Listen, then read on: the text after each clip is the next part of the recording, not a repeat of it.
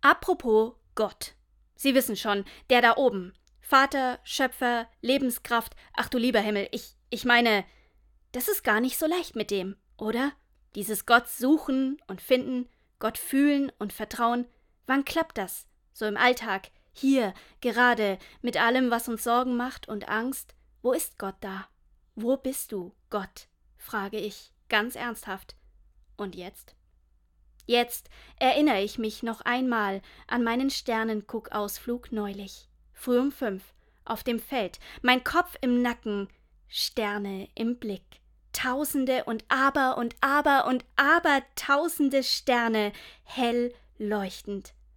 Und dann sind wir zurückgegangen. Zurück zwischen die Straßen und Häuser, zurück zu den Menschen. Und ich weiß noch, ich habe den Kopf gehoben und nichts, nur Schwärze, vielleicht ganz vereinzelt ein mattes Leuchten, hier und da, mehr nicht.